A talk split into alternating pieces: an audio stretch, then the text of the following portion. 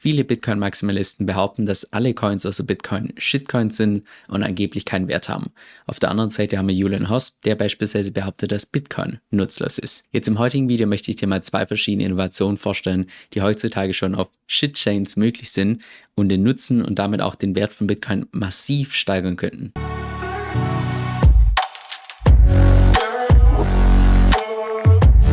Hi, mein Name ist Kevin Sill und auf dem Kanal lernst du über alles, was mit DeFi zu tun hat, Decentralized Finance, inklusive Strategien, wie du damit auch ein passives Einkommen aufbauen kannst.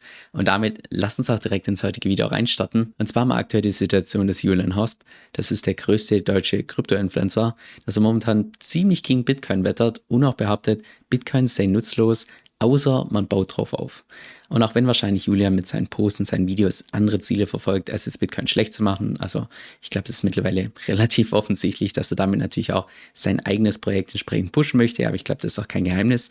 Trotz dieser Tatsache möchte ich dir mal zwei verschiedene, ich sag mal, Killer-Features teilen, die wirklich den Nutzen und damit auch natürlich den Wert von Bitcoin massiv erhöhen könnten. Stellen wir uns dazu mal vor, dass du seit 2015 im Kryptomarkt bist, bist ein ganz klassischer Hodler, das heißt, du hast bisher immer nur Bitcoins nachgekauft, noch nie verkauft und bist mittlerweile bei einer Menge von satten 100 Bitcoins, was sich definitiv sehen lässt. So, jetzt hat sich allerdings, ich sag mal, deine Lebensweise oder beziehungsweise einfach dein, ja, deine Lebenssituation geändert, dass beispielsweise Thema Familie, Kinder und so weiter immer wichtiger wird und mit diesem Thema auch das eigene Eigenheim. Dann wäre jetzt der klassische Weg der, dass du einen Teil von deinen Bitcoins verkaufst, wie beispielsweise 20 Stück, sagen wir mal im Wert von ungefähr einer halben Million und dass du dann dafür hier dein Eigenheim kaufst. So, bringt den Vorteil natürlich, dass du jetzt ein Eigenheim hast, allerdings auch den Nachteil, dass du jetzt auf diese 20 Bitcoins, die du ausgegeben hast, logischerweise natürlich auch keine Kursgewinne mehr bekommst. Das heißt, sollte Bitcoin im nächsten Zyklus sich ver x-fachen, sagen wir mal verfünffachen oder so,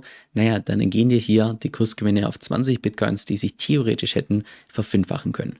Viel cooler wäre es doch also, wenn du deine vollen 100 Bitcoins behalten könntest und trotzdem dir ein Eigenheim leisten könntest. Und genau das ist auch beispielsweise heutzutage schon mit verschiedenen DeFi-Protokollen möglich, wie beispielsweise hier bei Aave, wo du gerappte Bitcoins als Sicherheit als Kollateral erlegen kannst, das heißt die beleihen kannst und dafür dann hier einen Kredit aufnehmen kannst in beispielsweise einem Stablecoin. Das heißt, theoretisch könntest du deine vollen 100 Bitcoins oder einen Teil von deinen 100 Bitcoins könntest du hier quasi hinterlegen, beleihen und dafür dann entsprechenden Kredit aufnehmen und mit diesem Kredit entsprechend dein Haus finanzieren. Das bringt jetzt den Vorteil, dass du nach wie vor die vollen Kursgewinne auf deine 100 Bitcoins bekommst, zusätzlich dein Eigenheim finanzieren konntest und auch komplett flexibel bist, wann du diesen Kredit zurückzahlst. Das heißt, theoretisch könntest du den Kredit für 20 Jahre offen lassen und erst nach 20 Jahren dann mit, von mir aus, wenn der Wert von Bitcoin das 20-fache ist, mit einem einzigen Bitcoin deine vollen Kreditschulden entsprechend tilgen. Und zwar funktioniert das Ganze mit Wrapped Bitcoins, was im Prinzip ein ERC20-Token ist, der eins zu eins gedeckt ist mit echten Bitcoins. Gemanagt wird das Ganze von der Wrapped Bitcoin DAO, das heißt eine Decentralized Autonomous Organization. Und dass tatsächlich dieser Token auch eins zu eins gedeckt ist, kannst du jederzeit hier on-chain entsprechend überprüfen, wo du derzeit siehst, hey, derzeit sind ungefähr 162.000 gerappte Bitcoins im Umlauf und derzeit ein bisschen mehr sogar, ja ungefähr sieben Bitcoins mehr hier entsprechend hinterlegt für die entsprechende Menge. Das heißt, so kannst du jederzeit hier on-chain nachprüfen, dass tatsächlich dieser Token auch eins zu eins gedeckt ist mit den echten Bitcoins bringt allerdings auch den Nachteil, dass irgendjemand natürlich auch diese echten Bitcoins verwahren muss. Das heißt, du hast hier auf jeden Fall das Counterparty Risk und das ist hier in diesem Fall BitGo, das ist der Custodian, also der Verwahrer von diesen Bitcoins, der dafür sorgt, dass diese Bitcoins auch ja sicher aufbewahrt werden. Derzeit existiert diese Funktion mit dem Borrowing nur für Ethereum oder auch anderen Chains, die Smart Contracts erlauben, aber aus meiner Sicht wäre das ein Punkt, der den Nutzen und damit natürlich auch den Wert von Bitcoin massiv steigern würde, wenn das tatsächlich irgendwann mal später nativ auf der Bitcoin-Blockchain möglich möglich dass man echte Bitcoins beleiht und dagegen dann einen Kredit aufnehmen kann, ohne dass eine dritte Partei mit involviert ist. Und das bringt mich auch direkt zum zweiten Punkt, wo es ziemlich kontroverse Meinungen gibt, ob sich Bitcoin tatsächlich als Geld eignet oder nicht. Meiner Meinung nach eignet sich Bitcoin, also der Coin, nicht als Geld aufgrund der Tatsache, dass ich mir persönlich nicht vorstellen kann, dass er preislich irgendwann mal so stabil sein wird, dass man tatsächlich Sachen in Bitcoin preist. Das heißt, dass man es als Recheneinheit benutzt. Dafür ist einfach Bitcoin aus meiner Sicht, wird es wahrscheinlich immer zu volatil sein.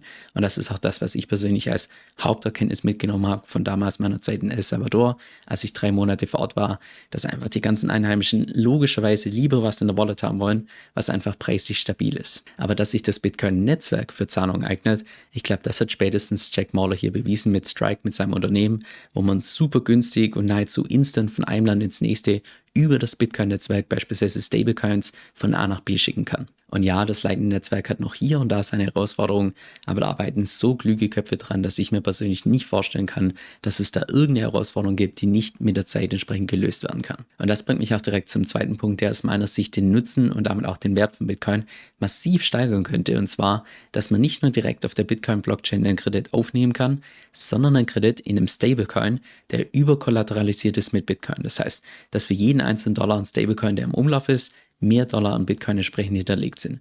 Also im Prinzip nahezu eins zu eins so, wie es derzeit beispielsweise auf Ethereum möglich ist, bei Liquidity, dass du Ether hinterlegen kannst, Ether beleihen kannst und dafür dann einen Kredit aufnehmen kannst in einem Stablecoin. Und das wäre aus meiner Sicht auch eine absolute Win-Win-Win-Situation, weil du damit im Prinzip drei Fliegen mit einer Klappe schlägst. Und zwar zum einen wären dadurch auf Bitcoin direkt Zahlungen möglich, beziehungsweise über das Bitcoin-Netzwerk mit diesem Stablecoin, der hinterlegt ist, beziehungsweise gedeckt ist mit Bitcoin. Du hättest auch kein Problem mit der Rechnung Recheneinheit, weil du dann diesen Stablecoin entsprechend, weil du in dem Stablecoin die ganzen Sachen preisen kannst. Und natürlich gleichzeitig, je mehr Leute hier diese Zahlung benutzen, desto mehr Stablecoins notwendig. Je mehr Stablecoins notwendig sind, desto mehr Bitcoins müssen weggelockt werden. Das heißt, dass du natürlich auch gleichzeitig noch die Nachfrage nach Bitcoin erhöhen. Zweitens kannst du nach wie vor Bitcoin zum Sparen benutzen. Das heißt, dass du hier einen zensurresistenten Vermögensspeicher hast. Und noch drittens, damit du deine Bitcoins nicht verkaufen musst, kannst du auch zusätzlich dir einen Kredit aufnehmen. Das heißt, dass du deine Bitcoins beleihst, um dann trotzdem, trotz der Tatsache, dass du dann irgendwelche Anschaffungen getätigt hast,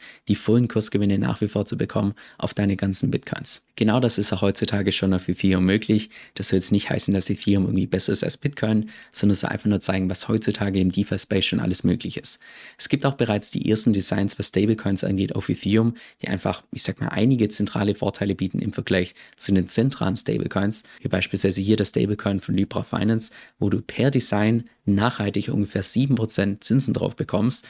Und da ist es genau gleich wie bei dem Modell, was ich für Bitcoin vorgeschlagen habe, dass das Stablecoin überkollateralisiert ist. Das heißt, je mehr Leute diesen Stablecoin benutzen, desto mehr Ether muss entsprechend weggelockt werden. Das heißt, das erhöht natürlich auch gleichzeitig die Nachfrage. Jetzt zu meinem persönlichen Fazit. Als jemand, der ein absoluter Fan von Bitcoin ist, würde es ich persönlich richtig cool finden, wenn sich die Bitcoin-Community und insbesondere auch die Bitcoin-Entwickler einfach so ein bisschen mehr inspirieren lassen würden von anderen Chains. Weil Ethereum ist auch nicht perfekt, Ethereum hat genauso seine Probleme, aber bei den Ethereum-Entwicklern habe ich zumindest das Gefühl, dass sie nicht mit Scheuklappen rumlaufen und regelmäßig irgendwelche Features bringen, die es teilweise schon seit Jahren auf Solana gibt oder seit Jahren irgendwie auf Cosmos.